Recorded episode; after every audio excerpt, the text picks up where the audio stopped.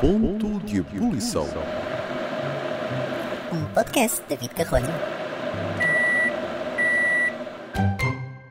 E então, como é que está a ser este milionésimo dia de quarentena? Hum, a esta altura do campeonato já estamos todos a ficar um bocadinho saturados, não é? De estar em casa. É normal.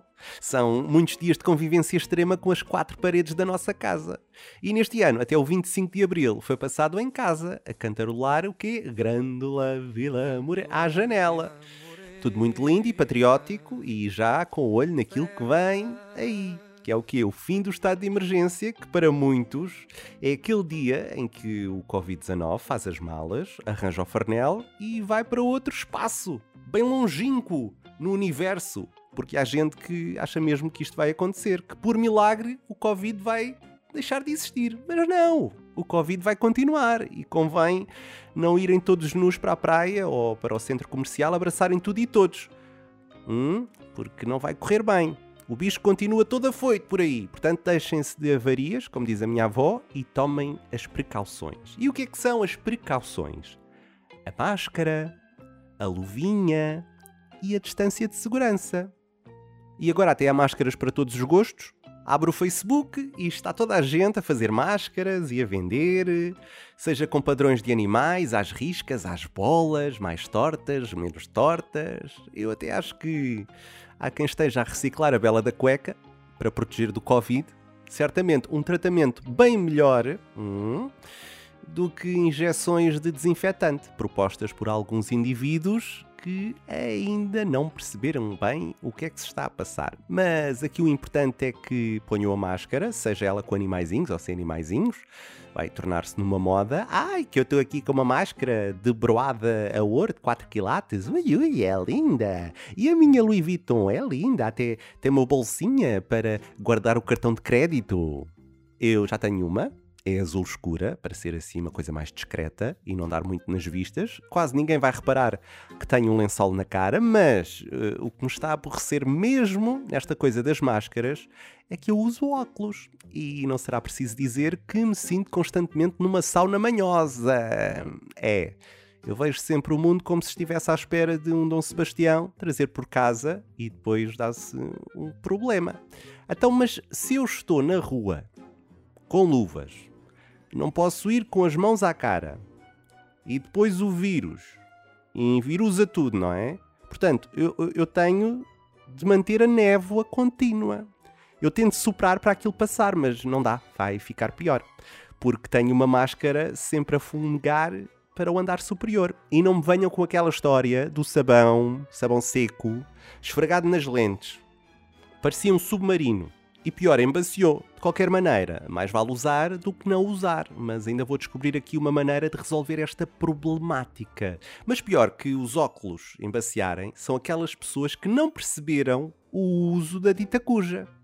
É que eu já assisti a pessoas que tiram a máscara para falar.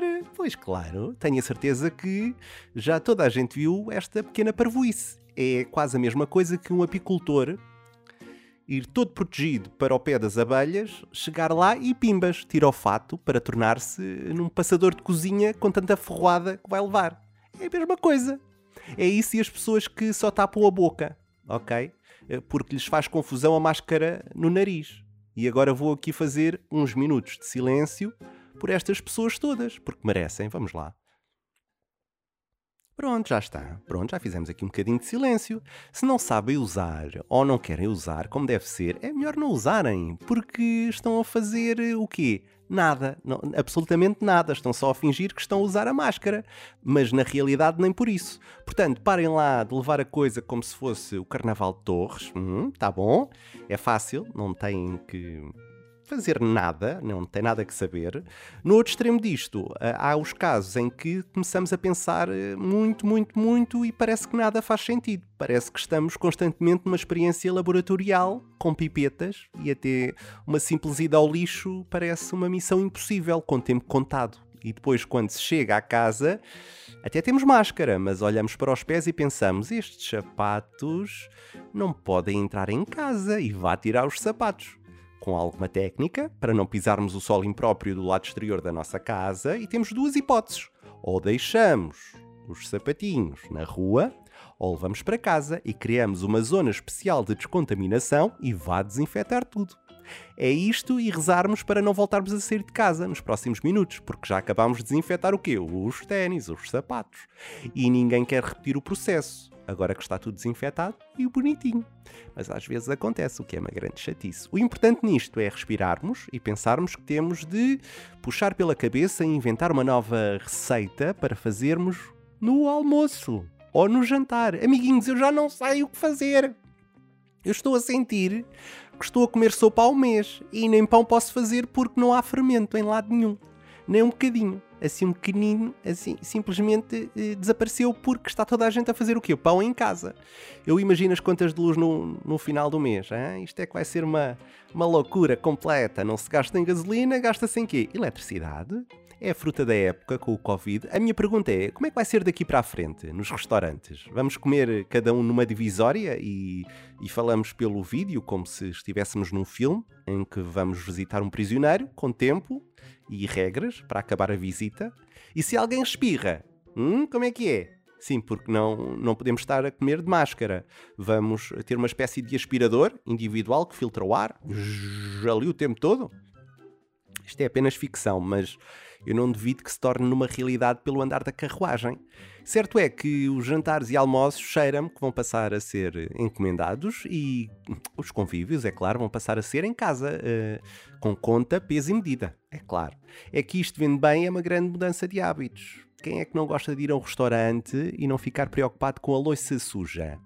Eu já não sei lidar com a loiça também. A loiça é um mal covidiano que temos de lidar e nem com máscaras nos livramos. E mesmo com máquinas de lavar é aborrecido. Mas somos fortes, ok? Todos. Pronto, já me enervei aqui um, um bocadinho. Foi um bonito ponto de ebulição, sem máscara, porque estou em casa e a minha única companhia é mesmo uma tartaruga, que por acaso é um tartarugo, chama-se Sebastião e é demasiado independente para fazer qualquer tipo de companhia. Vive apenas, sem máscaras, e a única coisa que quer é apanhar sol, e está bom, a vida dele é isto, é apanhar sol, come e está bom. Hum, olha que bom. Eu também apanho sol na marquise, mas só quando ele aparece. Tem sido difícil, mas vamos superar isto, eu tenho a certeza que sim. Até lá, meus amigos, usem máscara, pode ser? Vá, vá. Todos a usar máscara e não entrem em ponto de ebulição. Difícil, mas conseguimos com a máscara.